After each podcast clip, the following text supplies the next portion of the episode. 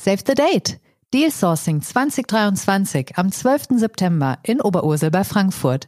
Das wichtigste Netzwerkevent der Corporate Finance Community. Seid dabei und trefft über 600 spannende Köpfe aus M&A, Finanzierung und Restrukturierung.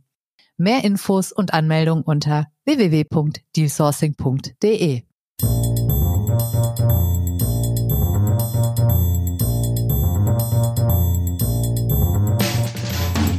What's up Corporate Finance? Der Podcast für die deutsche Corporate Finance Community mit spannenden Gästen aus der Banking-, Berater- und Finanzinvestor-Szene. Heute begrüßt euch Michael Hetzstück.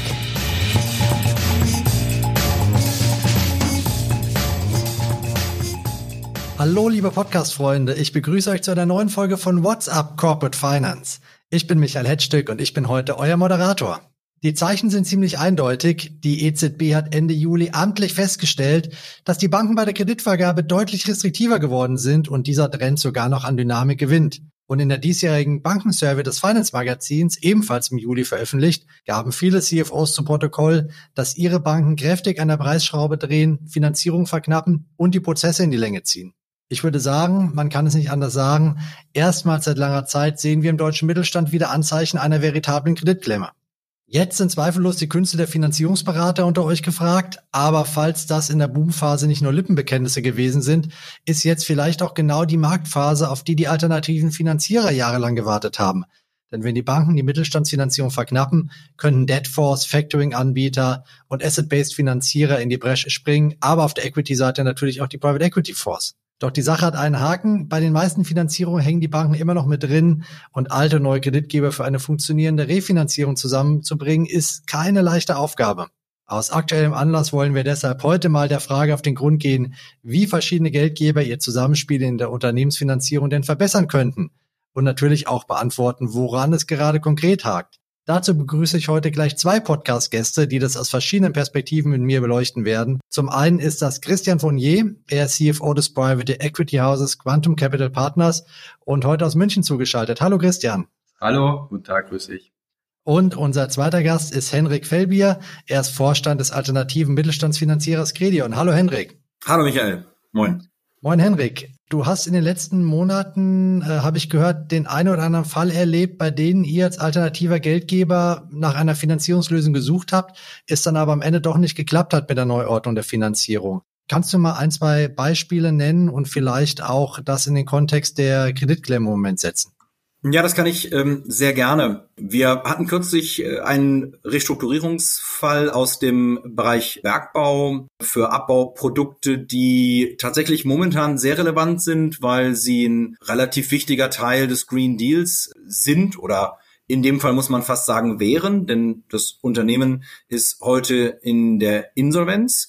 Und das hat auch etwas ähm, genau mit deiner Frage zu tun, Michael ob denn so ein Unternehmen mit einem alternativen Finanzierer finanzierbar gewesen wäre. Man kann im äh, Endergebnis sagen, es hat leider nicht geklappt und es ist ein schöner Beispielfall hier für die Frage, ob denn alternative Finanzierer mit ähm, Banken einen Weg finden, gemeinsam Finanzierung auf den Weg zu bringen. Das Unternehmen war in dem Sinne für den Markt relevant.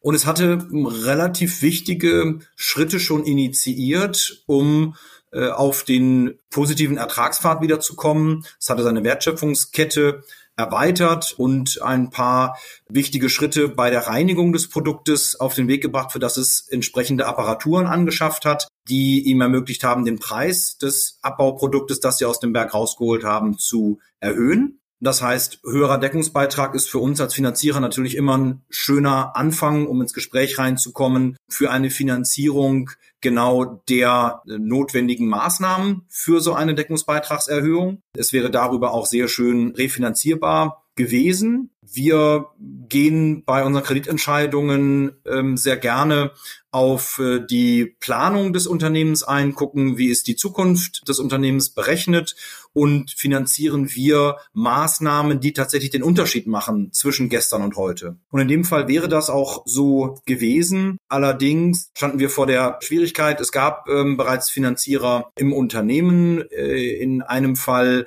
äh, eine Bank, die eine Pari-Passu-Klausel eingebaut hat hatte. Wir nennen das dann ganz gerne den äh, Türsteher, denn äh, die Bank selber äh, hat dann äh, auf das Stellen von Sicherheiten in der Regel verzichtet, hat aber gesagt, äh, wir wollen auch nicht, dass jemand bessere Konditionen insgesamt äh, bekommt als wir.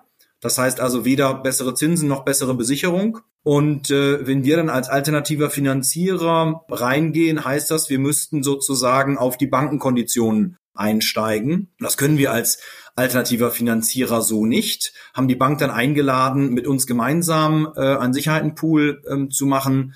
Die Bank ähm, hatte Sorge, dass ähm, durch das Einsteigen in einen Sicherheitenpool sie insolvenzrechtlich Schwierigkeiten bekommen würde. Äh, man könnte darin eine äh, Neubestellung von Sicherheiten äh, sehen, die dann anfechtbar äh, wäre, sodass die Bank dann im Ergebnis gesagt hat, wir machen da nicht mit. Wir haben auf unsere Kosten ein Gutachten erstellen lassen von dem Insolvenzrechtler, das ganz klar zum Ergebnis kam, das hätte funktioniert. Die Bank wollte aber ganz gerne in ihrer bisherigen Arbeitsweise bleiben und äh, so kamen wir leider nicht dazu, diesen weitaus höheren Betrag, wir haben fast das Doppelte an Engagement zugesagt gehabt, als die Bank, die drin war, und äh, konnten diesen Betrag dadurch nicht als Kredit geben. Und somit konnte das Unternehmen die Maßnahmen, die es schon getroffen hatte, die aus unserer Sicht absolut sinnvoll waren, nicht refinanzieren und musste Insolvenz anmelden, was sehr schade war. Wir hätten es sehr, sehr gerne gemacht. Diese rechtlichen Erwägungen, die sind ja zeitlos, die gab es ja vor ein paar Jahren auch schon. Täuscht die Ansicht, dass äh, die Bank vielleicht vor zwei, drei Jahren noch bisschen beweglicher gewesen wäre? Oder wäre es vor drei, vier, fünf Jahren genauso gekommen, weil einfach die rechtlichen Sachen zu stark äh, einer Lösung entgegenstehen? Also auf ähm, insolvenzrechtlicher Seite ist es ja eher so, dass ähm, durch die Novellierung äh, des Insolvenzrechts, was allerdings jetzt auch schon zehn Jahre äh, her ist, eher ja Mut gemacht wurde, weitere Schritte äh, zu gehen und ähm, solche Maßnahmen, wie wir sie jetzt beispielsweise vorgeschlagen haben, mit uns äh, gemeinsam zu gehen. Auf der regulatorischen Seite gibt es eher Gegenbewegungen. Denn regulatorisch werden die Banken angehalten, von der BaFin eher restriktiver auf der Risikoseite umzugehen und äh, mehr zu berichten, mehr zu kontrollieren, sogar im Eigenkap in der Eigenkapitalhinterlegung höher reinzugehen. Und das bedeutet für eine Bank immer tendenziell schlechtere Bonitäten kosten mehr Geld und äh, sind dann für die Bank äh, nicht so rentabel in dem Bankenzinsumfeld. Jetzt muss man dazu sagen, das Zinsumfeld der alternativen Finanzierer ist tatsächlich ein anderes. Das liegt aber daran, dass wir als Alternative unser Geld von Anlegern holen und Anleger grundsätzlich eine Renditeerwartung haben, die irgendwo zwischen Private Equity auf der einen Seite und äh, dem, was sie eben risikolos bekommen können, auf der anderen Seite liegt. Und die Bank wiederum äh, über den Kapitalmarkt ihr Geld beschafft oder über das Refinanzieren unter den Banken untereinander. Und hier kennen wir die entsprechenden EZB-Sätze, die in einer ganz anderen Liga äh, sind so dass alleine schon der Zinsunterschied und die Zinserwartung sicherlich eine Rolle bei der Bewertung spielen, welche Kosten kann ich als Bank oder kann ich als alternativer Finanzierer darunter legen. Aber nochmal meine Frage, ähm, ändert sich das gerade? Also dieser Türsteherbild, das du gebracht hast, ist ja sehr plakativ. Wenn ich nicht reinkomme, weil der Türsteher sagt, du kommst hier nicht rein, bringst in der Regel auch nichts. Wenn ich mich nochmal hin anstelle und meine Haare nochmal sauberer mache, äh, mich frisiere, komme ich auch beim zweiten Mal nicht rein. Wenn das Bild stimmt, heißt, jede Finanzierung der letzten Jahre ist an so einem Punkt gescheitert, jede kritische und wird auch in den nächsten Jahren daran scheitern. Oder die andere These, das liegt daran, dass die Banken im Moment sehr verunsichert sind. Woran würdest du gehen? Oder Christian, äh, vielleicht dich da auch dazu holen. Wo geht im Moment der Trend hin? Also ich glaube tatsächlich, der Türsteher wird weiterhin streng bleiben. Es ist leider so. Ich kann mir auch nicht vorstellen, dass sich das so schnell ändert. Ähm, was wir dafür bräuchten, wäre so ein Stück weit ich will nicht sagen Paradigmenwechsel, weil die Bank verleiht Geld auf einer bestimmten Basis und, und geht immer auf das Historische. Es gibt einmal eine Kreditentscheidung, du gehst durch deine Komitees und wenn dann im Nachgang etwas passiert, ja, und, und der Klassiker ist ja, ich will weiter wachsen, ich muss weiter wachsen, ich habe hier einen ein Geschäftsbereich, in den kann ich einsteigen, dafür brauche ich frische, neue Liquidität die vielleicht vorher nicht vorgesehen war, dann hast du mit Banken häufig, äh, sage ich mal, schwieriger, ein schwierig, also der Punkt ist bisschen schwieriger bei einer Bank das Thema durchzubekommen. Da sind die alternativen Finanzierer meistens flexibler, weil nach vorne blickend und unternehmerischer geprägt. Und wenn dann die Konstellation kommt, dass man in irgendeiner Form Sicherheiten aufteilen muss oder Sicherheiten neu bestellen muss, dann habe ich aus der Erfahrung eigentlich kennengelernt, dass sich in der Regel die Banken dann als Showstopper leider erweisen und wirklich auf ihrem Standpunkt äh, verharren, auch wenn es häufig eben dann, wie jetzt hier in diesem Fall, unter Umständen in einer Insolvenz endet. Weil nach dem Motto, ich bin ja schon gut abgesichert, meine Sicherheit ist safe, ich möchte die nicht hergeben, obwohl ich sie vielleicht gar nicht zu 100 Prozent brauche. Und, und genau da ist das Problem. Also das ist eher ein internes, bankenspezifisches Thema, dass man in, also häufig, Henrik, du, du kannst vielleicht auch aus deiner Erfahrung äh, erzählen, aber ich habe es festgestellt, wenn die Banken mal ihren Standpunkt haben, wird es schwierig, die dann noch wegzubewegen. Und ich kann äh, tatsächlich den Standpunkt sogar nachvollziehen. Das klingt jetzt vielleicht etwas merkwürdig, aber ich muss auch hier mal äh, auch eine Lanze durchaus für die Banken brechen. Wir haben mit den Banken natürlich eine Grundversorgung, die wir nicht durch alternative Finanzierer darstellen können. Und diese Grundversorgung alleine durch die Anzahl der Kredite in Stück, wie auch in Volumen, erfordert es, dass wir eine gewisse Standardisierung haben. Du hattest gerade angesprochen, Christian, das Thema Sicherheiten-Neubestellung. Es gibt natürlich Möglichkeiten außerhalb der Standardisierung. Beispielsweise, ähm, das hätte sich auch für den beschriebenen, eingangs beschriebenen Fall sehr gut angeboten. Man kann natürlich gemeinsam ein neues Produkt auflegen, dieses neue Produkt kann man sogar in verschiedene Risikoklassen unterteilen. Man nennt das bei den Fonds Compartments und ähm, kann in einer neuen Struktur den Kredit auch mit ablösen, den die Bank derzeit gehalten hatte und in dem Zuge neue Sicherheiten bestellen, so dass wir hier nicht von einer insolvenzrechtlich schwierigen Nachbesicherung sprechen würden. Das würde aber bedeuten, dass die Bank einen Schritt weit aus ihrem Standardprodukt äh, heraustritt und in eine Individualkonzeption geht. Wenn wir jetzt einmal in die dazu notwendigen Regularien reinschauen, bei der BaFin gibt es äh, immer wieder Rundschreiben ergänzend äh, zu den Gesetzen. Das Bankengesetz ist das Kreditwesengesetz oder KWG. Dazu gibt es eine Ergänzung der BaFin, das ist das MA-Risk. Und da kann man sehr schön lesen, wie denn eine Kreditprüfung im Bankenbereich abzulaufen hat und wie nachher ein Kreditvertrag und natürlich Klammer auf auch Sicherheitenverträge Klammer zu in dem zu gestalten sind. Und da ist ähm, sehr oft von einem Standard die Rede. Und wenn wir dann das 2016 bzw. 17 novellierte Fondsgesetz äh, reinschauen, da begann ja in diesen Jahren 2016 bis 2018 die Novellierung der Fondsgesetzgebung, die dann 2018 letztlich auch zu einer Kreditvergabemöglichkeit der Fonds in Deutschland geführt hat. Das heißt, wir reden hier von einer sehr jungen Kreditvergabebranche. Dann gucken wir da mal in die Ergänzung des Fondsgesetzes KAGB, also Kapitalanlagegesetzbuch. Das ist dann das KAMA-Risk, äh, das Pendant quasi zum EMA-Risk. Da finden sich diese Worte Standardisierung gar nicht in der Anzahl, sondern da geht es sehr viel um das Modellieren von Zukunftsaussichten. Hm, da geht es natürlich darum, dass äh, die Dinge in Kongruenz zur Anlagestrategie die Kredite vergeben werden müssen. Das heißt, wir haben auf der Fondsseite mehr Möglichkeiten, individuelle Kreditvergabe zu betreiben und die Banken sind eben gehalten, standardisiert vorzugehen. Jetzt muss man fairerweise sagen, die Erfahrung der Gespräche mit gerade Leuten im Workout hat gezeigt, die Bandbreite dort ist sehr groß. Es gibt ähm, ganz tolle Gespräche, aus unserer Sicht jedenfalls, die äh, sehr kreativ sind. Und es gibt eben Gespräche, die eher in Richtung Standardisierung gehen, äh, was wiederum, wie ich gerade ja dargestellt habe, durch äh, die Gesetzgebung beziehungsweise, beziehungsweise ergänzenden Hinweise der BaFin durchaus auch nachvollziehbar ist. Aber das mal so als Erläuterung, warum so eine Kooperation, wie sie dann eigentlich notwendig wäre, für eine Bank, die standardisiert vorgehen muss oder soll, schwieriger ist. Ich denke dennoch, dass man sie hinkriegen kann, aber ich glaube, dafür ist vielleicht das eine oder andere notwendig.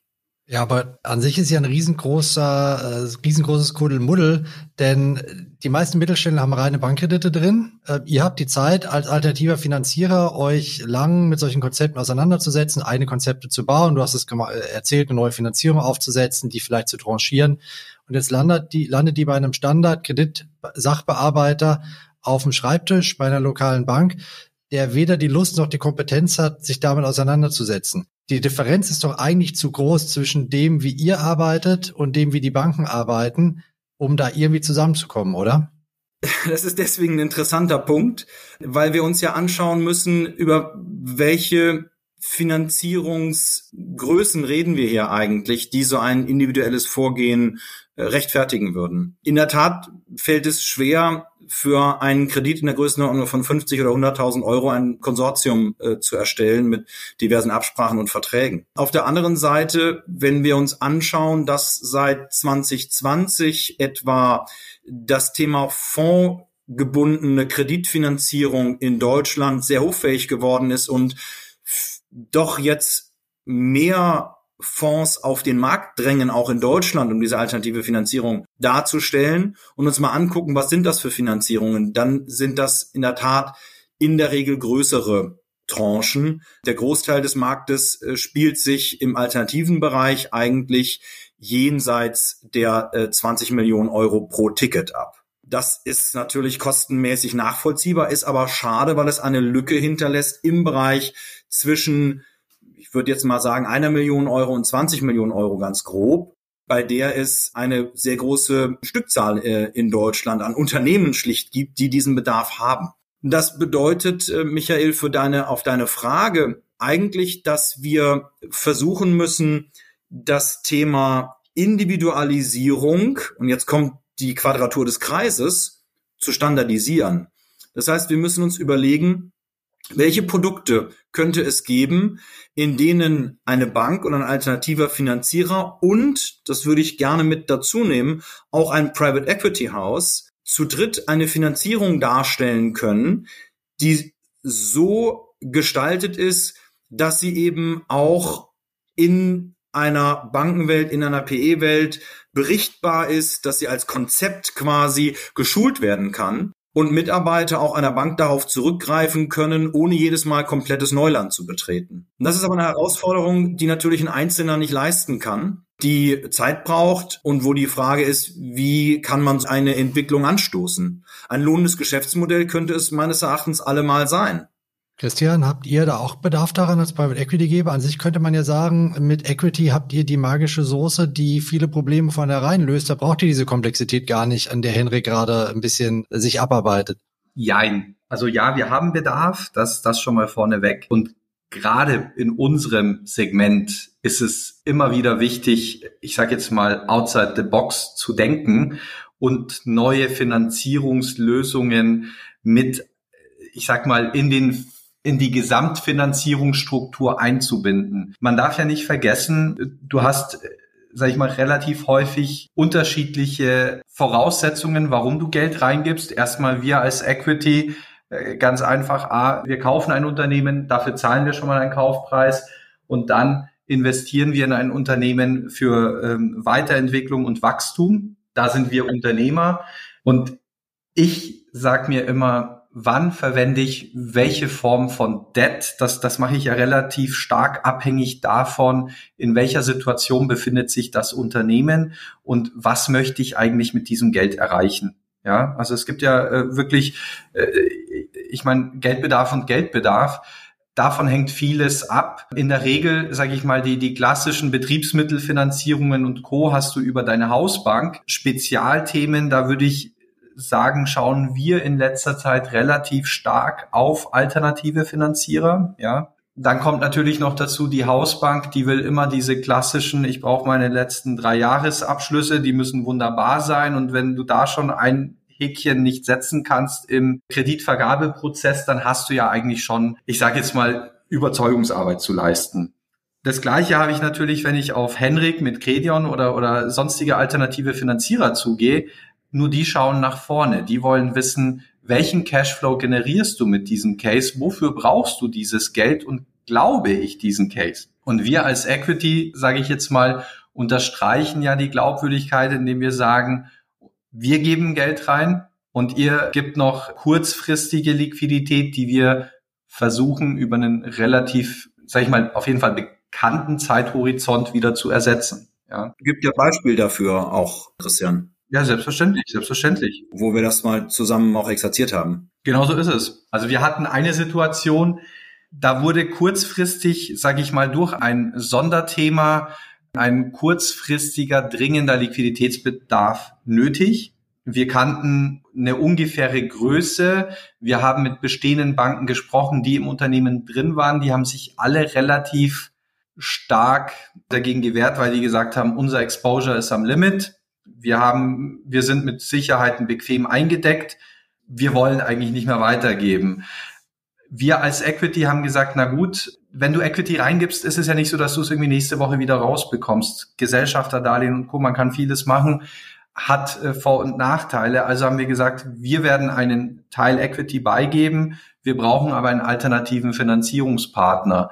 Und Hintergrund war, waren Kreditversicherer sind bei einem Unternehmen so nervös geworden, dass sie Zahlungsziele gekappt haben und damit hatten wir von heute äh, auf morgen einen relativ hohen Working Capital Finanzierungsbedarf. Wir haben den Case dem Henrik präsentiert. Wir sind die Themen durchgegangen. Wir konnten ähm, relativ schnell und relativ klar vermitteln, dass wir hier einen, einen temporären extraordinary Geldbedarf haben und ähm, haben dann gemeinsam wirklich an der Lösung gesessen. Und das ist der Unterschied. Das kannst du mit deiner Hausbank häufig nicht. Ja, die sagen dann, nee, das ist mein Standardprodukt, was auch richtig ist. Und da sehe ich eben den Mehrwert auch für, alt, ja, für, für alternative Finanzierungsformen. Habt ihr als Private Equity House da nicht einen Vorteil, dass die Finanzierungspartner eures Portfoliounternehmens in der Regel nicht die Standardkreditabteilungen sind, sondern die Leverage Finance Leute, die per se aufgeschlossener sind für Private Debt, für alternative Finanzierung und nicht so sehr am Standard kleben? Das hängt stark von dem einzelnen Unternehmen ab. Also Quantum Capital Partners ist ja sehr stark im Bereich Carve-out unterwegs. Das heißt, wir kaufen aus Großkonzernen Randbereiche und wenn du einen Carve-out hast, in der Regel äh, mit, mit einem Asset-Deal oder vorgelagerten Asset-Deal, kaufst du eine Produktionsanlage im Nirgendwo, ähm, dann hast du genau dieses Problem. Du hast keine Bilanzen, du hast keine geprüften Abschlüsse etc. Und die Transaktionssummen sind nicht immer beim Kauf die relevanten. Es geht dann eher um die Finanzierungsseite. Und da haben wir von Zeit zu Zeit mit, mit äh, äh, den, äh, sag ich mal, großen Corporate Finance Abteilungen der Kreditgeber oder der Banken zu, äh, zusammengearbeitet. Aber in der Regel ist in der ersten Phase der, der Unternehmensübernahme eine, eine externe Finanzierung über die, die klassischen großen sehr schwierig, sehr begrenzt. Dann ist äh, Hilfe gefragt, den Türsteher aus dem Spiel zu nehmen. Henrik, du hast eine Idee. Äh, berichte uns doch mal, wie die aussieht. Naja, im Prinzip, vielleicht gehe ich noch mal ganz kurz auf, auf den Case äh, ein, wie wir den ähm, hier gelöst haben. Ähm, da haben wir auf der Ebene des Unternehmens zunächst einmal die Finanzierung über die lokalen Banken. Es ging noch dazu um ein Unternehmen im europäischen Ausland. Wäre also noch schwieriger gewesen, hier mit den Banken zu sprechen. Haben wir die Finanzierung belassen, wie sie war, sind eine Ebene höher gegangen ähm, und haben direkt ähm, mit dem Fonds die, ähm, zwar nicht die Kredit, aber die Sicherheitenvereinbarung ähm, getroffen. Das heißt, der Fonds hat sozusagen als Fonds uns die Sicherheit gegeben und ähm, wir wiederum hatten aufgrund der Maßnahmen das Zutrauen, dass wir den Kredit geben können, auch ohne dass wir eine Verwertung, und das ist immer unangenehm, äh, so eine Verwertung, ähm, dass wir eine Verwertung befürchten müssten. Das ist die Lösung gewesen für diesen speziellen Fall. Insgesamt ähm, bei der Frage, wie kommen wir denn bei an anderen Fällen weiter in einer Zusammenarbeit äh, zwischen Banken und Private Equity und alternativen Finanzierern, hielte ich es tatsächlich für sinnvoll, hier einen, einen neuen Geschäftsbereich aufzumachen. Ich kann mir sehr gut vorstellen, dass es die eine oder andere Unternehmensberatung gibt, die die verschiedenen Notwendigkeiten, die verschiedenen Sprachen alleine schon, die in den drei genannten Finanzierungsanbietermärkten ähm, äh, herrschen, zusammenführt und äh, von vornherein ein Paket zusammenschnürt, das Geschäftsbank, alternativen Finanzierer und Private Equity House in eine Art Unitranche in das neue Unternehmen einführt, entweder dann unter Hinzuziehung des dort schon engagierten Bankhauses oder tatsächlich dann eine Ablöse des Bankhauses vornehmen müsste, allerdings mit einem Paket, in dem durchaus auch ein Bankkredit mit involviert ist. Und ich hatte vorhin schon das Wort so ein bisschen eingeführt in Diskussion. Es gibt eben äh, im Fondsbereich Compartmentstrukturen, die kann man aber auch außerhalb eines Fonds in einem, wie man so schön sagt, Intercreditor Agreement oder eben Inter Banken, in unserem Fall müsste man jetzt das Wort neu erfinden und sagen Interfinanzierervertrag neu kreieren und natürlich auf dieses Produkt auch die Bankenwelt entsprechend schulen, aber genauso auch die PE-Häuser oder die privaten Finanzierer, so dass dann mit so einem neuen gemeinsamen Produkt man nicht bei Null anfängt, etwas zu kreieren, sondern dann für bestimmte Situationen eben schon fertige Produkte hat und dann durchaus auch ähm, man nicht bei Banksachbearbeitern verständlicherweise auf die äh, Hürde stößt,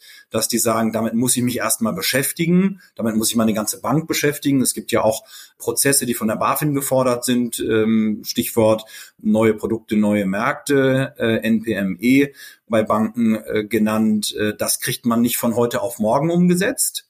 Das muss man vorbereiten ist aber, glaube ich, oder wäre ein Markt, der sehr vielversprechend sein könnte und dementsprechend auch hohe Ertragschancen äh, nicht nur für die drei genannten Finanzierer bietet, sondern auch für denjenigen, der diesen Markt als ähm, Beratungshaus entwickelt. Das heißt, es ist kein neues Finanzierungsprodukt, sondern im Prinzip ein, ein Termsheet oder ein Spielplan, ähm, der entwickelt wird, der sich zum neuen Marktstandard entwickeln könnte, also ein Beratungskonzept im Prinzip. Ja, man, man müsste tatsächlich einen neuen Marktstandard ähm, entwickeln. Ich glaube, das ist ein Wort, unter dem man sich äh, sehr gut äh, das vorstellen kann, weil es eben nicht ein Einzelprodukt ist, sondern ein Standard bedeutet, dass man weiter gefasst vorgeht als nur ein konkretes Produkt, denn die ähm, Situationen, die man im Markt antrifft, sind wahnsinnig unterschiedlich und man wird mit Standards sicherlich ein breiteres Feld dann erschlagen können. Warum arbeitet da noch keiner daran? Die Finanzierungsberater sind im Moment nicht gerade überrollt von Arbeit, wo der Buyout-Markt ein bisschen ähm, in der Flaute ist.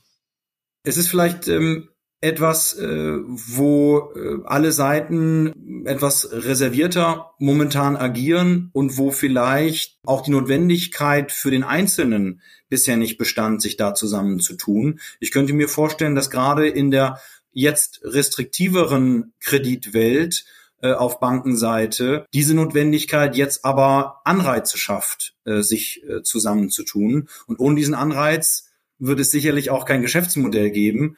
Es könnte aber sein, dass die jetzt vor uns liegenden ein, zwei, drei Jahre diesen Anreiz sichtbar äh, machen. Aber der größte Anreiz ist ja, dass man damit Geld verdienen kann. Jetzt stelle ich mir vor, dieses Beratungshaus, das diesen Standard entwickelt, wird vielleicht bei den ersten paar Transaktionen gesetzt sein. Aber dann werden alle anderen Finanzierungsplayer diesen Standard kopieren, übernehmen und ähm, nach diesem Spielbuch spielen und man hat nichts davon. Ist das nicht das Problem?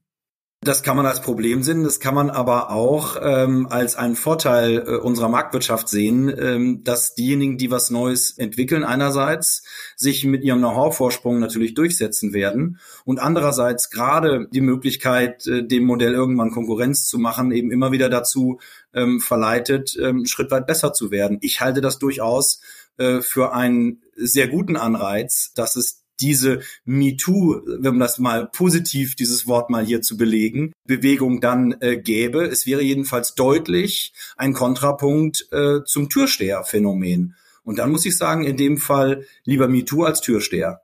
Christian, was hältst du davon?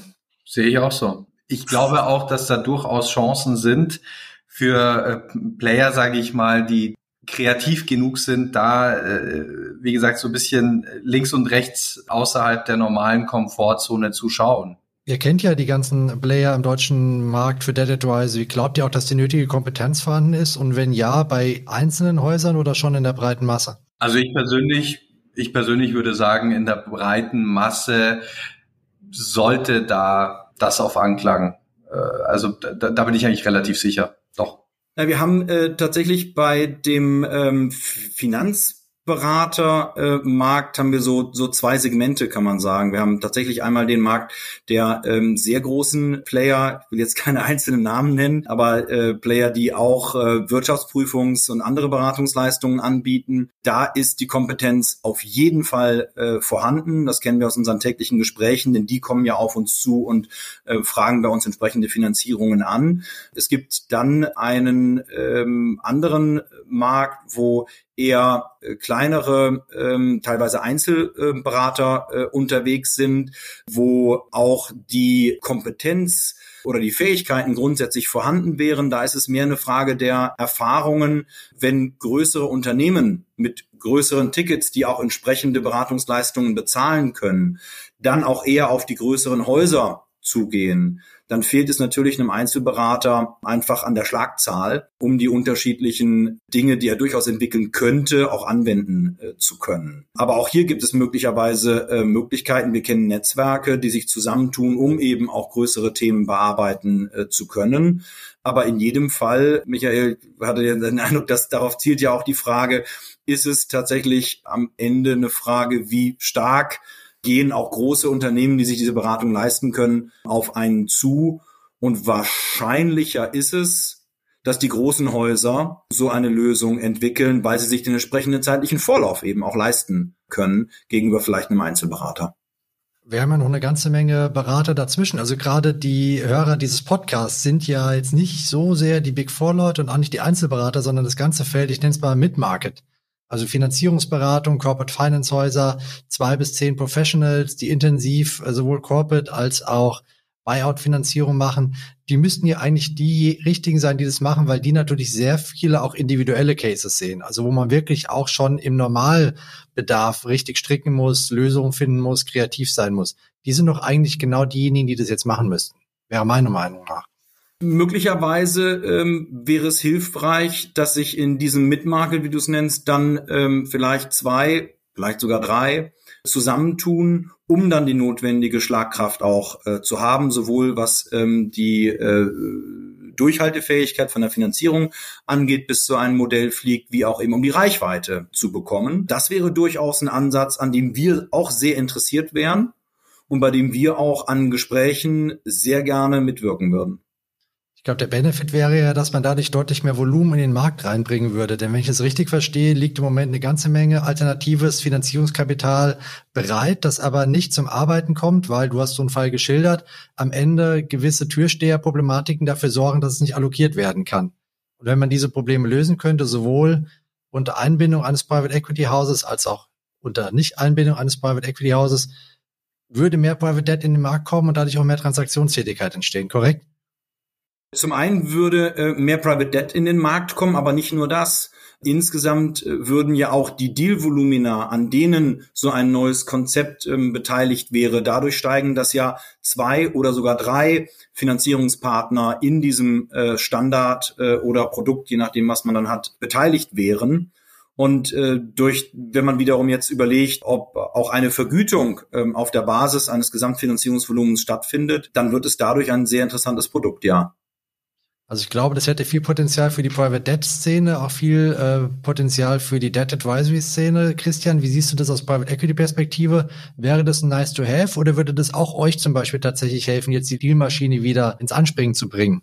Sowohl als auch. Also äh, mehr als nice to have. Ähm, ich glaube, es wäre gut, wenn man eben dann wieder einen gewissen Standard hätte für genau diese Cases, äh, der, sage ich mal, Deals schneller ähm, oder besser beurteilen lässt, ist da eine Finanzierung möglich und mit wem machen wir die Finanzierung und im Idealfall eben Banken und Private Debt Hand in Hand. Also wir würden das so definitiv in Anspruch nehmen. Dann würde ich sagen, ähm, es ist Wochenendezeit bei WhatsApp Corporate Finance, aber ihr da draußen habt gerade Hausaufgaben bekommen von Henrik und von Christian.